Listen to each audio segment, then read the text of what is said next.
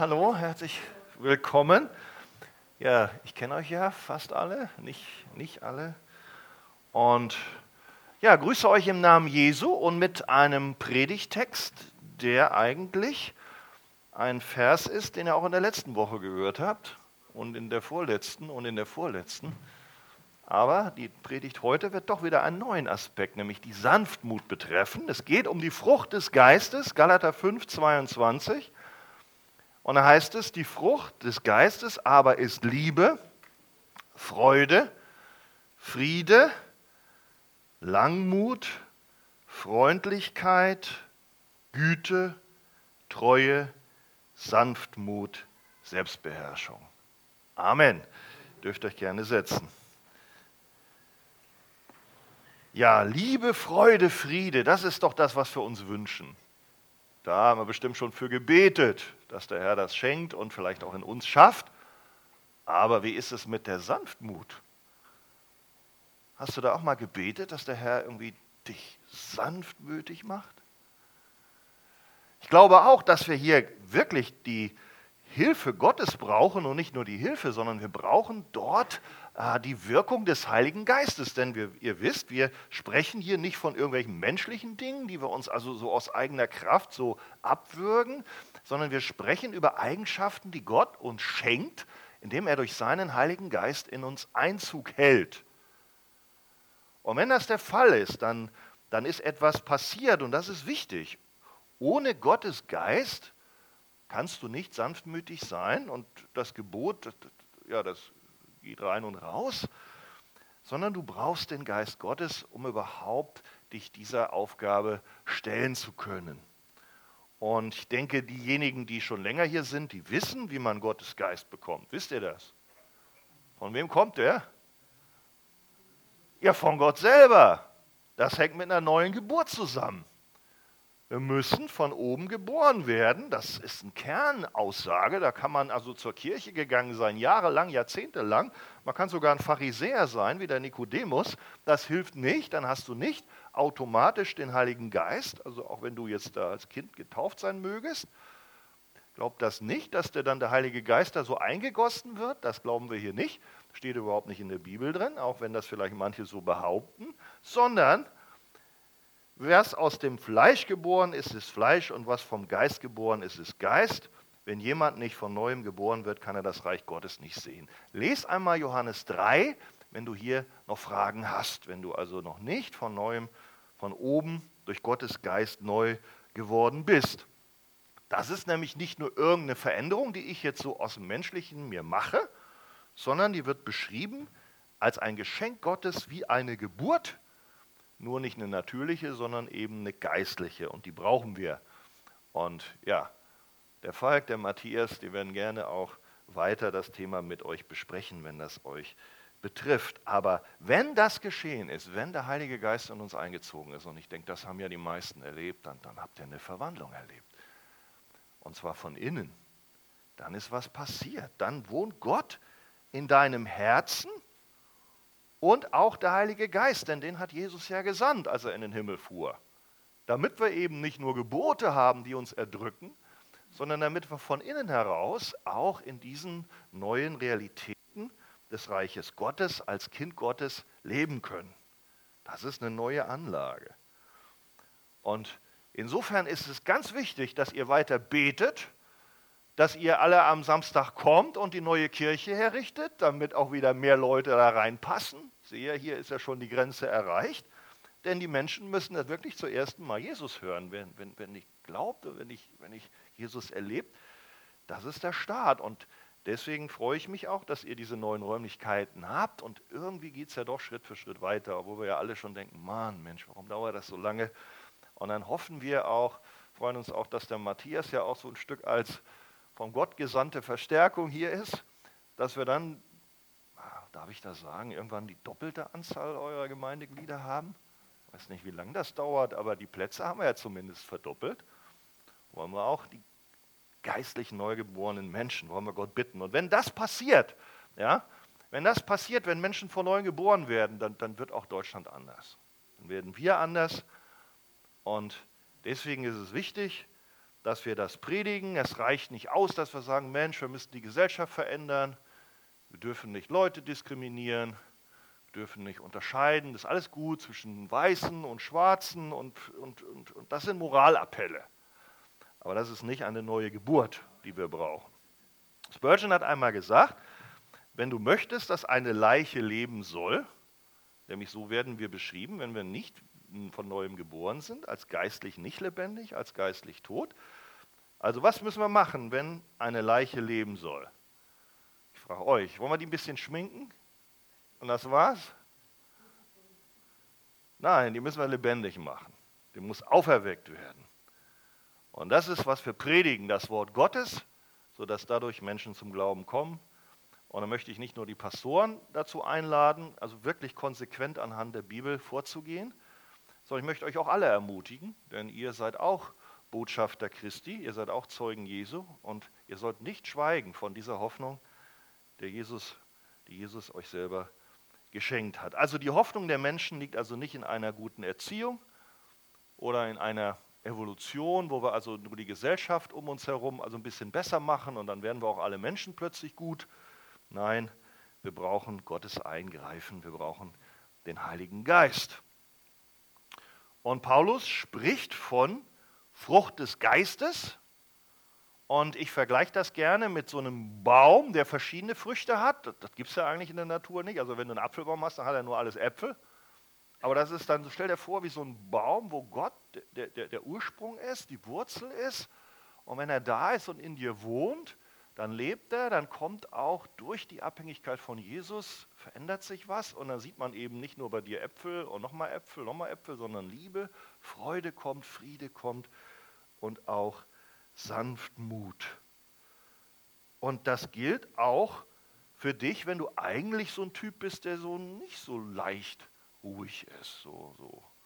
Ne, eher so neigst dazu, ja, so schneller mal aus der Haut zu fahren, so ungeduldiger zu sein. Das hängt damit zu tun, dass wir noch in der alten Natur sind, dass wir noch Fleisch haben.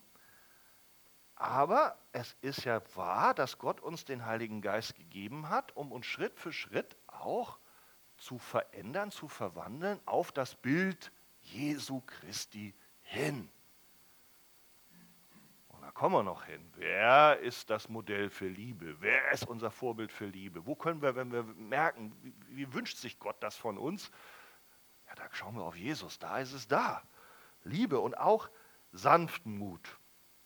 Und insofern ist das auch für uns ganz wichtig, dass wir dieses Wesen der göttlichen Sanftmut verstehen.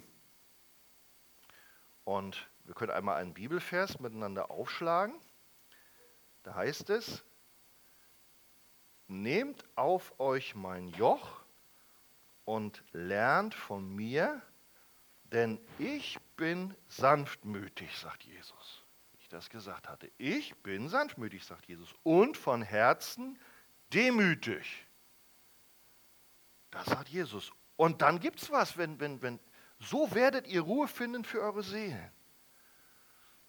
Das heißt, wir sehen, Sanftmut geht zum einen mit, mit Demut zusammen, ja, wie so Zwillinge. Und wenn das in unserem Leben sich verwirklicht, dann zieht auch der Friede und die Ruhe Gottes ein in unsere Herzen. Zum einen natürlich, ohne Jesus ist das nicht. Da heißt es ja, nehmt auf euch mein Joch, das meint, folgt mir nach. Und dann sagt Jesus, und ich bin, ich bin, wenn ihr mir nachfolgt, ich bin nicht so ein Herrscher, der so, so, so, so grob ist, der nur befiehlt. Ja? Wir wissen ja hier, die Bibel hat eine Menge Gebote. Die hat unseren Plan, wie wir leben. Und, und genauso wie du einen Chef hast, der befiehlt ja auch Dinge. Und da bist du manchmal gar nicht so, so glücklich und kommst gar nicht zur Ruhe, wenn du also denkst, ich muss jetzt das alles tun, was der Chef will. Bei Jesus ist es anders. Er sagt, du, das ist der Plan für dein Leben. Komm zu mir, aber ich bin anders wie dein, wie dein Chef. Ich bin sanftmütig und von Herzen demütig. Und indem du hier, sag ich mal, mir folgst in, in diesen Geboten, dann wird dich meine Sanftmut zur Ruhe führen, zum Frieden führen. Du wirst ausruhen können, auch im Inneren für deine Seelen heißt mit deiner ganzen Existenz. Jesus ist also, ich sag mal, der Prototyp, das Modell für all das, was wir also da an Frucht des Geistes bisher betrachtet haben. Das gilt auch für die Sanftmut, für die Liebe. Wer hat größere Liebe als Jesus? Für die Treue. Er war treu bis zum Ende, bis zum Tod. Für die Güte und Freundlichkeit. Ich weiß nicht, ob ihr euch noch erinnert, da hat man auch eine Predigt von gehört.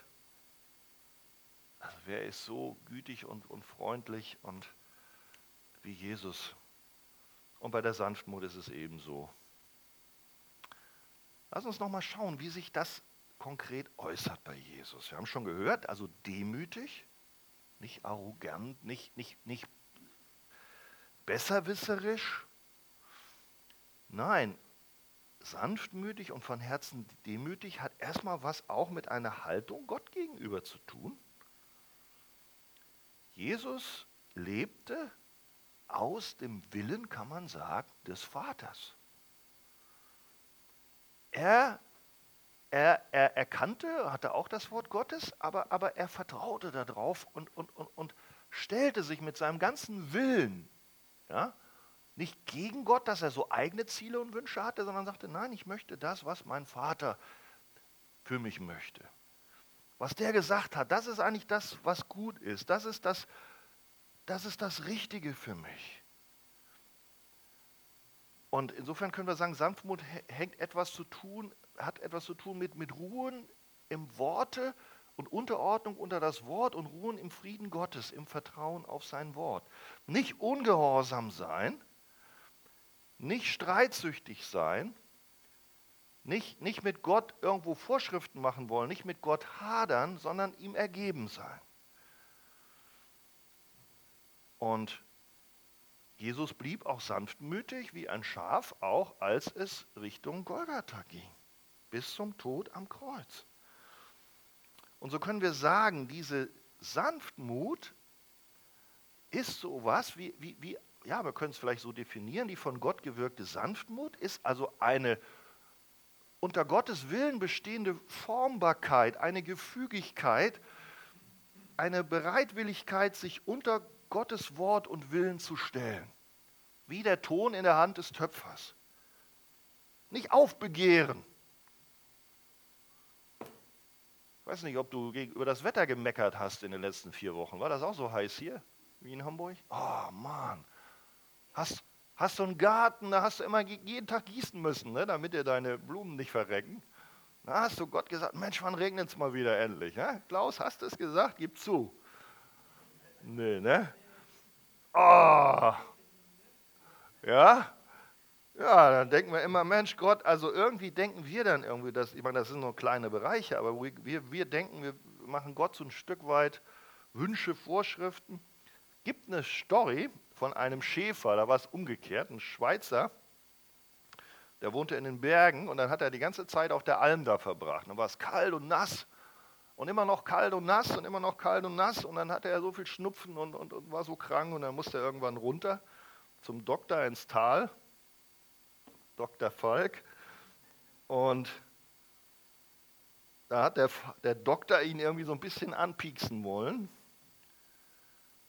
Und hat, ist das für ein Wetter? Du tust mir ja leid. Und wie wird das Wetter denn morgen bloß werden? Sieht ja genauso schlecht aus, also nach der Vorhersage.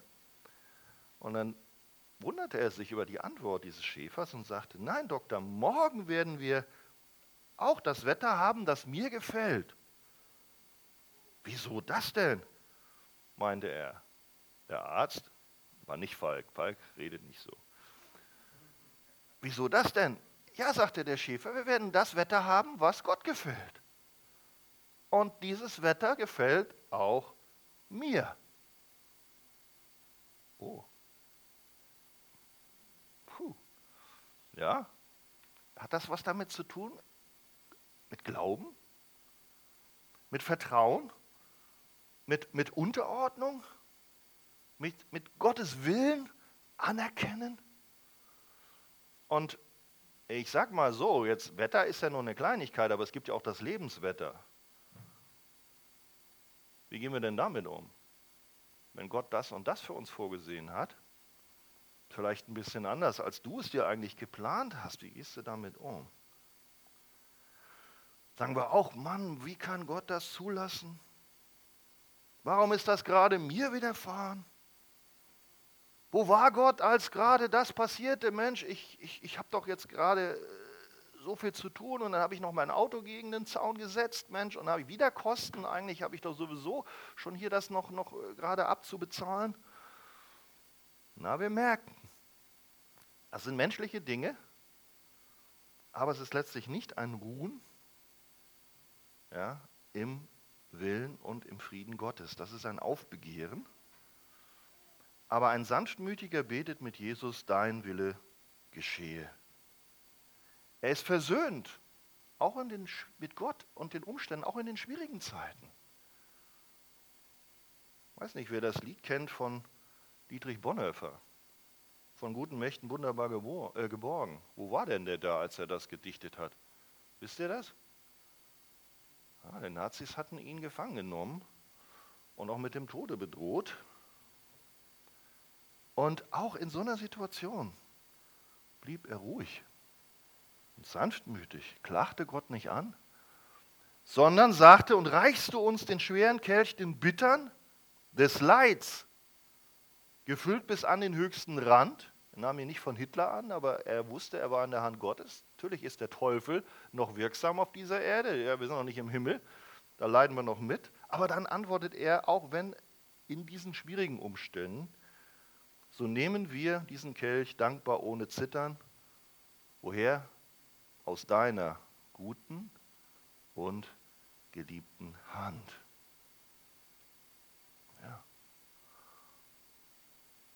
Nervt dich die Maske bei der Pandemie?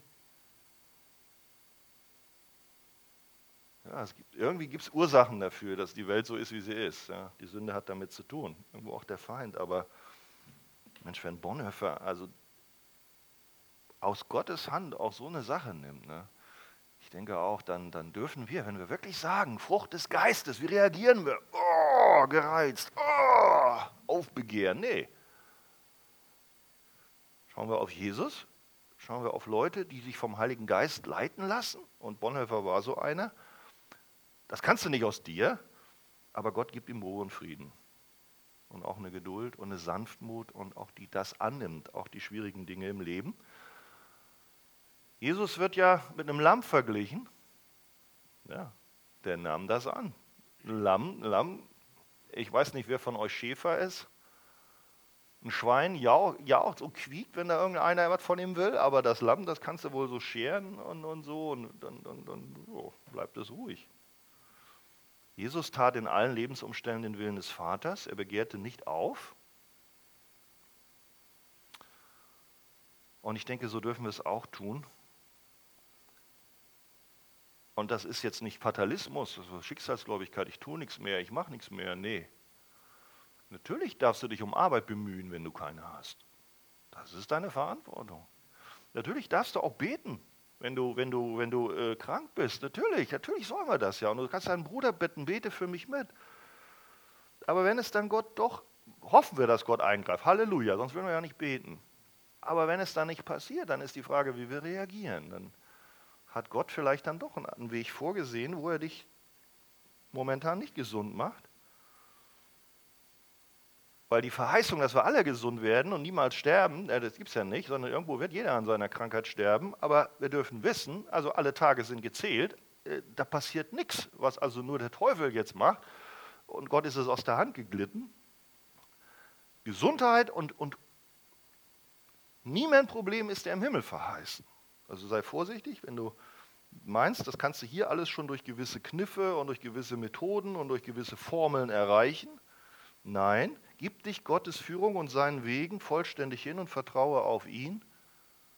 Denn wir wissen, dass die, die Gott lieben, und das ist natürlich eine Sache, die wichtig ist, dass du zu Gott gehörst, dass du ihn liebst, werden alle Dinge zum Besten dienen, auch die schwierigen. Weil Gott hat da ein höheres Ziel, was wir vielleicht nicht immer mögen. Hiob musste auch leiden, aber dadurch hat Gott ihn geformt. Zu einem Anbeter. Frau sagt, fluch ihm, sag Gott ab. Der macht dich krank, der, der nimmt dir das weg.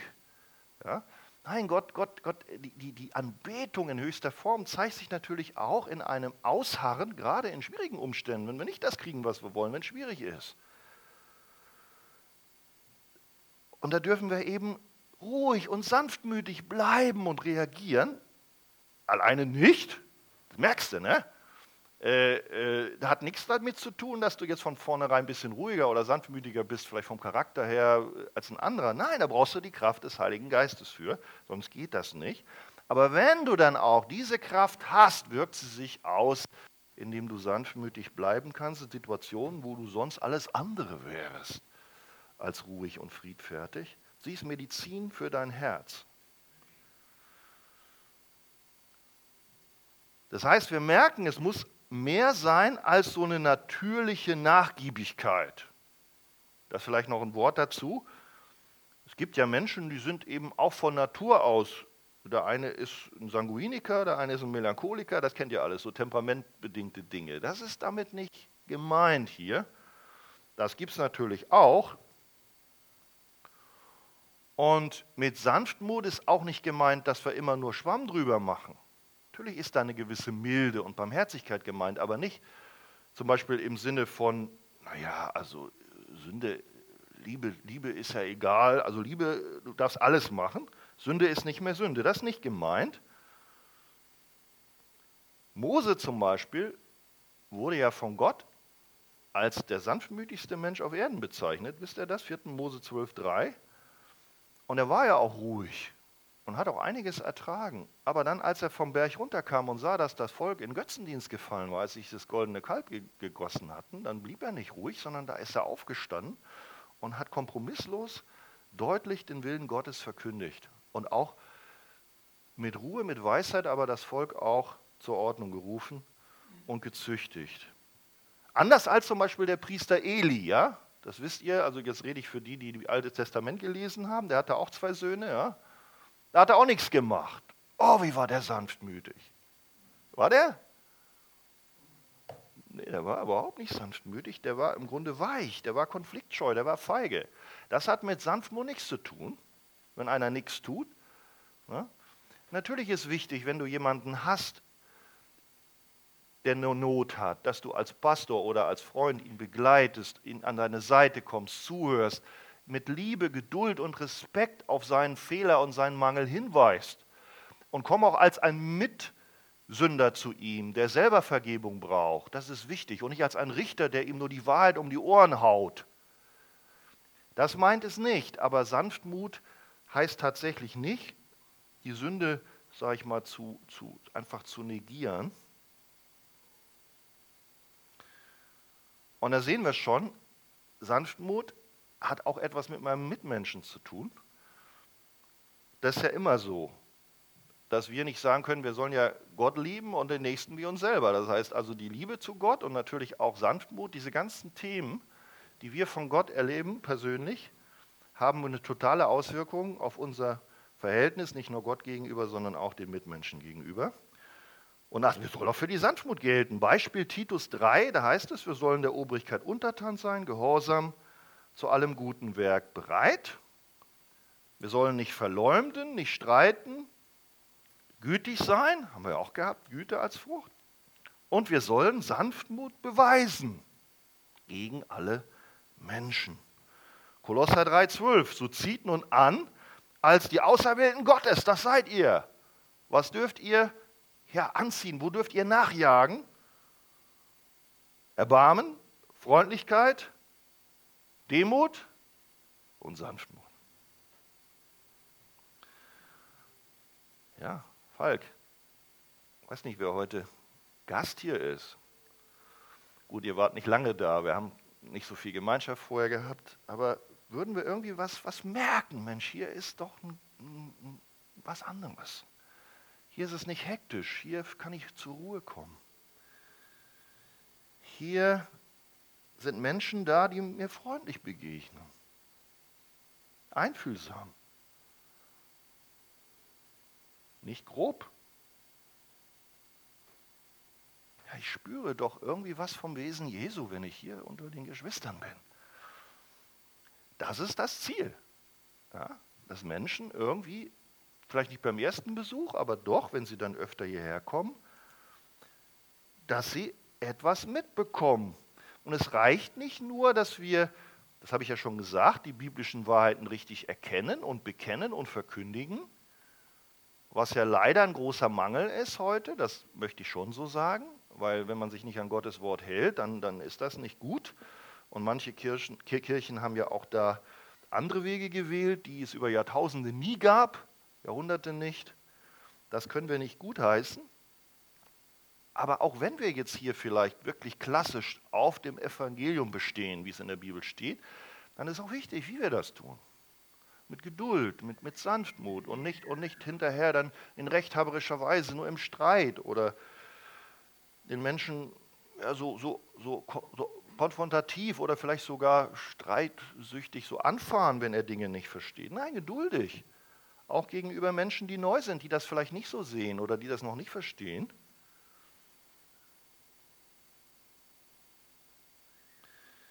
Uns ist so viel Gnade widerfahren.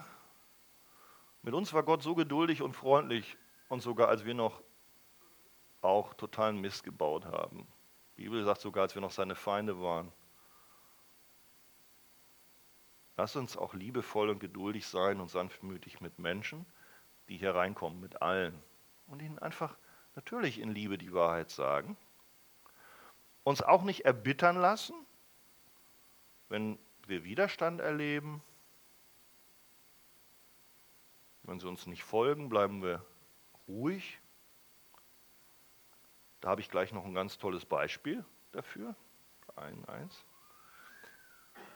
Denn, ja, wenn wir sanftmütig sind, haben wir nicht nur selber ein Gebot dazu, dass wir es sein sollen, sondern auch eine Verheißung. Das sagt Jesus auch. Selig sind die Sanftmütigen, denn sie werden das Erdreich besitzen. Das ist eine Folge.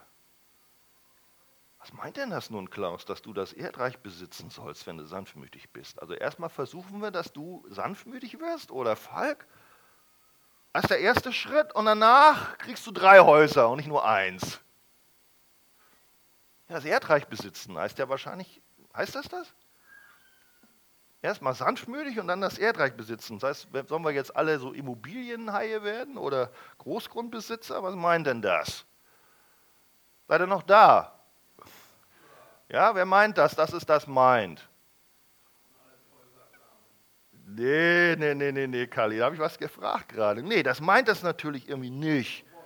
Dass wir also jetzt sanftmütig werden und danach alle Großgrundbesitzer. Also das glaube ich nicht. Lass uns mal gucken.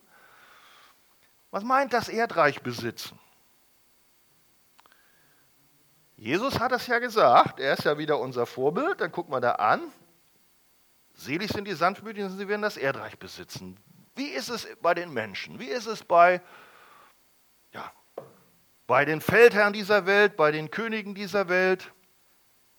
Haben sie versucht, das Erdreich zu besitzen mit Sanftmut? Wer hat das versucht? Cäsar? Glaube nicht. Alexander der Große? Oh, ich bin so sanftmütig und so soll mein Reich entstehen? Nee. Napoleon kam mit Gewalt, die kam mit Macht, die kam mit Druck. Und so wollten sie das Erdreich besitzen. Ja? Haben sie die Erde erobern können? Ja, vielleicht für ein paar Jahre, ne? bis sie dann so auf der Verbannung irgendwo da endeten und dann ihre Gebeine verfaulten. Gut, in Geschichtsbüchern hörst du heute noch ein bisschen was, aber irgendwie wissen wir doch, selbst das Dritte Reich, ne? Tausend Jahre waren doch nur zwölf und das, die ganze Welt haben sie auch nicht erobert. Was ist, wenn der Mensch versucht, das Erdreich zu besitzen? Aber wie ist es mit Jesus? Hat er gesagt, oh Jünger, hier Petrus, dein Schwert hier, das reicht nicht, nimm eine Kanone und dann erobern wir hier Jerusalem und Israel. Nein, steck das Schwert weg. Jesus hat wirklich ganz anders sein Reich gebaut. Und schauen wir uns Jesus an. Ist der nach zwölf Jahren auch untergegangen? Das Reich Gottes? Heute? Oder, oder Alexander der Große? Ja? Nee, nee Jesus, da ist wirklich, da, da, kannst du mal gucken, also wo überall Christen sind. Millionen über die Generation, überall über die ganze Erde wird Jesus angebetet. Er hat sein Reich durch Liebe gebaut, durch Verkündigung, durch, durch Demut, durch Sanftmut. Und egal, ob du nach Afrika kommst und dann kommst du irgendwo hin und dann, dann, dann kannst du mit den Geschwistern zusammen Jesus anbeten. Und, und egal, wo du hinfährst, selbst in Russland, selbst in China, da musst du es im Geheimen tun, da gibt es Millionen Christen. Also, das können wir doch sagen, das Erdreich besitzen durch Sanftmut. Ja, Jesus hat das so gemacht. Und auch die Bibel, mit Gewalt haben sie das unterdrücken wollen, haben sie es verboten, haben es verbrannt, haben es verdreht, haben es lächerlich gemacht. Ja, gibt es die Bibel, gibt's die Bibel nicht mehr? Die wird immer noch übersetzt, in so vielen Sprachen. Es ist das meist übersetzte Buch, es ist das meist verbreitete Buch. Wer kann Latein unter euch? Darf ich das fragen? Latein. Veni, vidi, vici. Was heißt das? Ich kam, ich sah, ich siegte. Das behauptete Cäsar. Und dann wurde er irgendwann ermordet. Einfach ruckzuck hat ihm einer ein Messer in den Bauch gestochen, dann war er weg. Nach wenigen Jahren, ja. Wenn einer sagt, ich kam, ich sah, ich siegte, ja, dann ist es das Reich Gottes, ihr Lieben. Du kannst die Christen in die Gefängnisse sperren und dann geht das Reich Gottes nicht weg. In Nordkorea nicht, in China nicht, in gar nichts. König Jesus kam, sah und siegte, auch wenn es noch nicht offenbar ist für alle. Ja, das ist nicht zu fassen, es ist anders und heute ist es ja genauso. Nicht Putin, nicht, wie heißt der Chinese? Xi? Wie heißt der da, der, der Neue? Xi, der will ja auch die Welt erobern. Ne? Der wird sie auch nicht besitzen.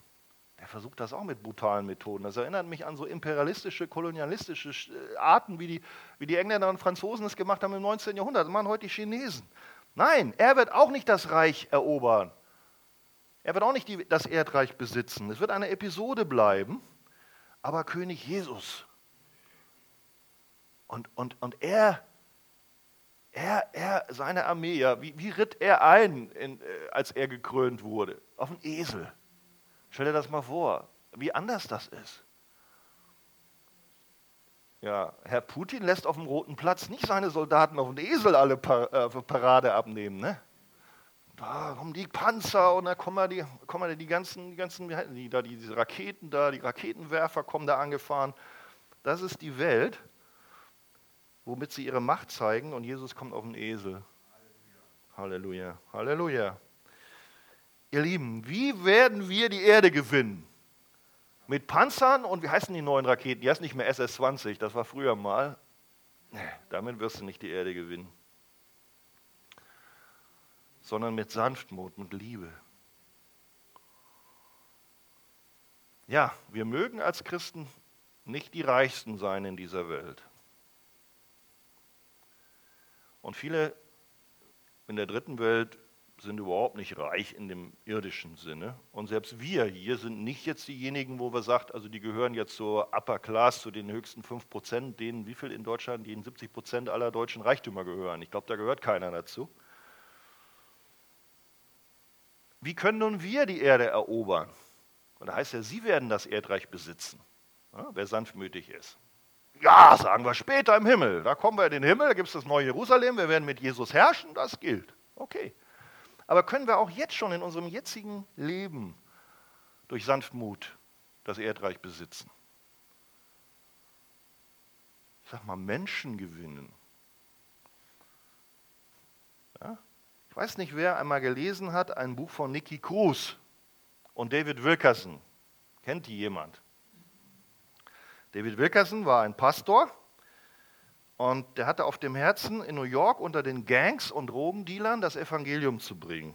Und Nicky Cruz, das war ein schwerer, ja, man sagen, Verbrecher, Mutter Hexe, Vater Spiritist, nannte ihn den Sohn des Satans, geboren irgendwie auf San Juan, was ist das da, diese Insel Puerto Rico, glaube ich, mit 15 nach New York geschickt, direkt in eine Gang eingestiegen, er, macht, er stieg auf zum Warlord, das ist dann der Kriegsherr, der dann mehr oder weniger verabredet, mit welchen Waffen sie die nächste Schlacht mit den anderen Banden dann schlagen sollen.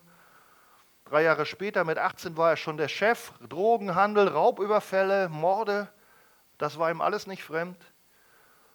Und dann traf er eines Tages, ich sag mal zufällig, auf diesen Prediger, Wilkerson, auf der Straße der redete da was von Jesus. Scher dich zum Teufel, Prediger, war das Erste, was er sagte, als der auf ihn zuging. Aber der Prediger antwortete, du hältst nicht viel von mir, Niki, doch ich denke anders über dich. Ich liebe dich. Wenn du noch näher kommst, bringe ich dich um. Das könntest du tun, sagte der Wilkerson. Du könntest mich in tausend Stücke schneiden und diese alle auf die Straße ausbreiten. Doch jedes dieser Stücke würde dann schreien, ich liebe dich. Beim nächsten Mal, als er den wieder traf und besuchte und wollte ihn einladen, dann hat er ihn, der Niki, dem Prediger, in die, ah, ich sage das Wort nicht, ne, was so eine sagt, aber er hat ihm so eine reingehauen ins Gesicht geboxt, geschlagen. Und er sagt dann nachher selber so, der Niki Cruz, da gibt es ein Buch, Blut kam aus der Nase, wie ein Wilder habe ich ihn angefallen, bespuckt. Ich warf ihm Namen an den Kopf, also schlimmster Art. Sogar Gott habe ich noch verflucht. Dann habe ich ihn am Schluss bei den Haaren gepackt und habe den Kopf gegen die Wand geschlagen, bis meine eigenen Jungs und Mädchen, der hatte natürlich na, die Dealer und auch die Mädels, die dann für sie auf die Straße liefen, gesagt haben, hör auf damit. Und dann ging ich zur Tür und dann rief der David noch mir nach, Niki, bevor du rausgehst, möchte ich dir noch eines sagen, dem er den so zugerichtet hatte, Jesus liebt dich. Da haben wir das. Macht Gewalt, so wollte der eine sein Reich bauen. Sanftmut, Geduld, Barmherzigkeit, Liebe, die sich nicht erbittern ließ, war die Antwort. Wer gewann, ihr Lieben? Wer gewann? Natürlich der Heilige Geist in Wilkerson hat es ja gemacht, aber natürlich gewann die Sanftmut. Kurze Zeit später erfasste das Wort Gottes den Bandenführer, als er in eine Evangelisationsversammlung kam, eigentlich mit den Revolvern, um sie zu stören.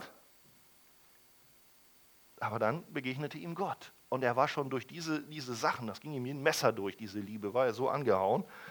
Und dann, dann fiel er dann auf die Knie, kam nach vorne und bekehrte sich, wurde ein anderer Mensch ging am nächsten Tag zur Polizei, gab seine Waffen ab. Er hatte eine Bibel geschenkt bekommen, da wollte er eine besonders große haben. Und dann hat er darin gelesen, hat einen Schulabschluss gemacht, hat sogar dann später Theologie studiert und ging als Prediger zurück auf diese Straße. Und in der Arche hat er auch schon gepredigt. Also das, was wir erzählen, ist nicht jetzt irgendeine Story, sondern ist einmal ein Beispiel für, wie Sanftmut die Welt erobert ja, in diesem Man Wilkerson. Insofern denke ich, kann das uns auch eine Ermutigung sein, auch zu sagen, müssen wir immer mit den gleichen Waffen zurückschlagen, wenn uns Unrecht geschieht? Ihr kennt andere Stories, wenn ihr, weiß nicht, in der früheren Sowjetunion, wie hat man die Christen und, und auch in den kommunistischen Zeiten und in der islamischen Welt, wie hat man sie verfolgt, wie hat man sie geschlagen? Sie haben mit Liebe reagiert, sie haben gebetet. Ich wünsche doch, dass du gerettet wirst. Und Jesus sagt ja auch selber, Vater, sie wissen nicht, was sie tun, vergib ihnen und wenn dieser Geist in uns wohnt, das ist der gleiche Heilige Geist, das ist etwas, wo man immer wieder sieht, da sind die Wächter kapituliert vor Gott. Die Schläger, die Mörder, die dann in den Gefängnissen auf die Christen eingeschlagen haben, bei sowas hat Gott sie dann doch selber überwunden durch diese Liebe. Und so ist es, der Schlüssel zur Weltherrschaft von Jesu zu seinem Reich ist Liebe, Güte, Sanftmut. Nichts ist stabiler als die göttliche Sanftmut. Und wenn wir ja diese Sanftmut für uns einmal annehmen durch die Bekehrung, dass wir den Heiligen Geist überhaupt bekommen, aber dann auch dem Nachjagen und der Heiligung nachjagen meint ja auch, wir sollen uns doch darum kümmern, auch um diese Frucht, nicht nur um Liebe und Geduld, dann, dann haben wir die Verheißung, die Erde zu besitzen. Und ich sagte schon, ja, die Zukunft, das wird endgültig dann sein, aber auch jetzt schon. Dann haben wir nämlich echten Frieden. dann kommen wir nicht mehr in Panik. Die Menschen, die scheinbar alles besitzen, die Reichsten, die haben oft mehr Sorgen wie du. Die haben größere Panik. Mann, wann kommt die nächste Krise? Mann, ich habe jetzt schon wieder äh, so viel Geld verloren. Habe ich jetzt da angelegt in den Aktien? Jetzt stürzen die ab. Und meine Konkurrenz, wer beißt mich weg? Und werde ich überhaupt überleben? Ja? Und, und jetzt habe ich alles, alles meine Daten. Wer klaut mir die? Jetzt Internet, Cyberkriminalität. Also die können mir doch da reinhacken und dann können die alles abziehen. Und ich weiß nicht, ob die besser schlafen als du. Ich glaube nicht. Ja? Und wenn, sagt die Bibel, sie sagen, oh, mir geht's gut, ich habe alles in meine Scheunen gepackt, ich habe ausgesorgt für die nächsten Jahrzehnte. Nee, dann sagt die Bibel, du hast gar nichts, denn morgen oder heute werde ich deine Seele von dir fordern.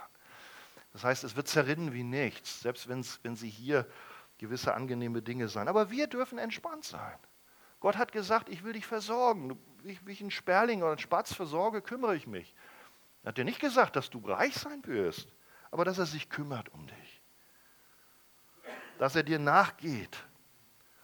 Und er hat gesagt, mir gehört die ganze Erde, die Natur. Du kannst arm sein, aber du kannst nachher rausgehen nach dem Gottesdienst und dann kannst dich erfreuen an den Bäumen hier. Schau dir mal eine Eiche an. Wie schön die wächst wie, und wenn die Blumen blühen. Kannst du dir anschauen. Das, ich sage mal so, das besitzt du. du. Du darfst Teil der Schöpfung sein, du darfst sie genießen, du darfst Gott dafür danken als den Schöpfer. Und wenn du sogar die Möglichkeit hast, fahr in die Alpen und preist den Herrn dafür. Oder an die See oder an die Elbe, gehst spazieren, auch schön.